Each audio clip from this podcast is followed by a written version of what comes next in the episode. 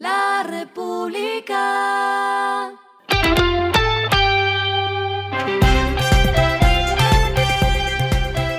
Al final de la jornada, esto es lo que debes saber sobre el comportamiento de los negocios, las finanzas y la economía. Las movidas de hoy fueron.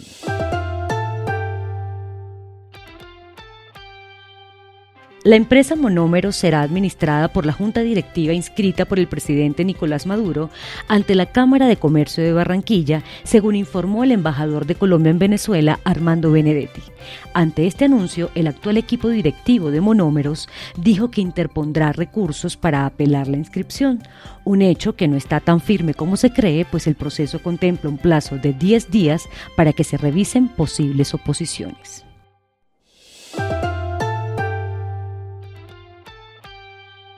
Café San Alberto destinó 800 millones de pesos en la apertura de un nuevo templo del café en la Plaza de Santo Domingo, Cartagena. Esta tienda hace parte de la apuesta complementaria que hace la marca en su proceso de internacionalización.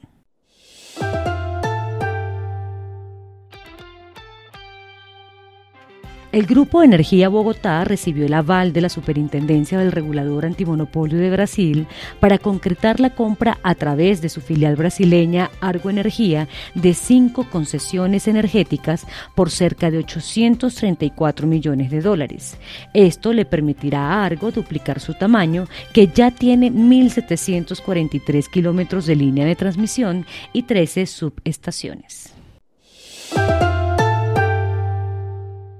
Lo que está pasando con su dinero.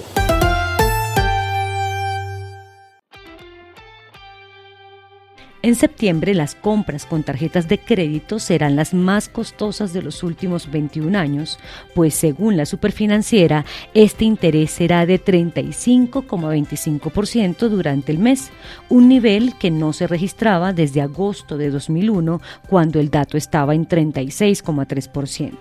Este indicador avanzó 193 puntos básicos si se compara con la tasa de agosto y estará vigente entre el primero y el 30 de septiembre.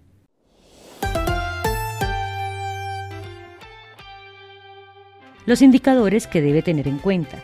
El dólar cerró en 4.422,77 pesos, subió 22,61 pesos. El euro cerró también en 4.422,12 pesos, subió 7,65 pesos. El petróleo se cotizó en 88,81 dólares el barril, la carga de café se vende a 2.505.000 pesos y en la bolsa se cotiza a 3,07 dólares.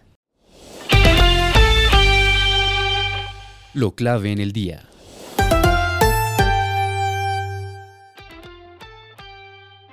El DANE reportó que en julio de este año el número de desempleados llegó a 2,7 millones de personas. Esto quiere decir que la tasa de desempleo en Colombia fue de 11% para el séptimo mes del año, registrando un leve descenso. Ese índice solo en las mujeres es de 13,9% y en los hombres es mucho más bajo, pues quedó en 8,8%. Se reportaron 22 millones de personas ocupadas. Este rubro logró aumentar 1,6 millones de personas frente a julio de 2021. En el trimestre que va de mayo a julio de este año, las ciudades que registraron las mayores tasas de desempleo fueron Quibdó y Valledupar con 22,7% y 16,4% respectivamente.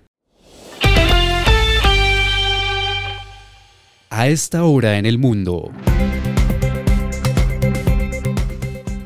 Luego de que el pasado lunes la NASA reprogramara la misión Artemis 1 debido a algunas fallas técnicas que generaron una fuga de combustible, el organismo anunció la posibilidad de que el lanzamiento se dé este sábado 3 de septiembre a las 2 y 17 de la tarde. Artemis busca el regreso de los humanos a la Luna. Este será un vuelo de prueba de seis semanas en el que en vez de transportar humanos se llevarían tres maniquíes atados a la cápsula, los cuales tienen más de mil sensores con sensibilidad similar a la de un ser humano para medir aspectos como vibración, aceleración y radiación.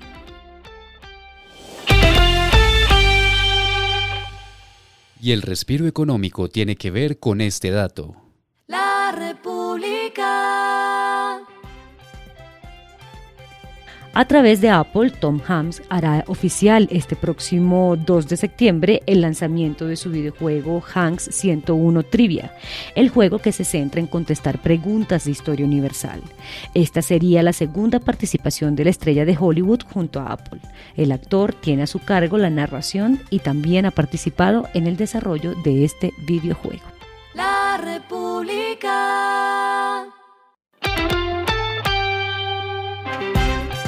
Y finalizamos con el editorial de mañana. El gobierno no puede perder de vista más empleo. En julio hubo 2,7 millones de desempleados, la cifra presentó una contracción de 10% versus lo registrado el mismo mes del año pasado. La tasa de desempleo se ubicó en 11%, lejos de las metas. Esto fue Regresando a casa con Vanessa Pérez.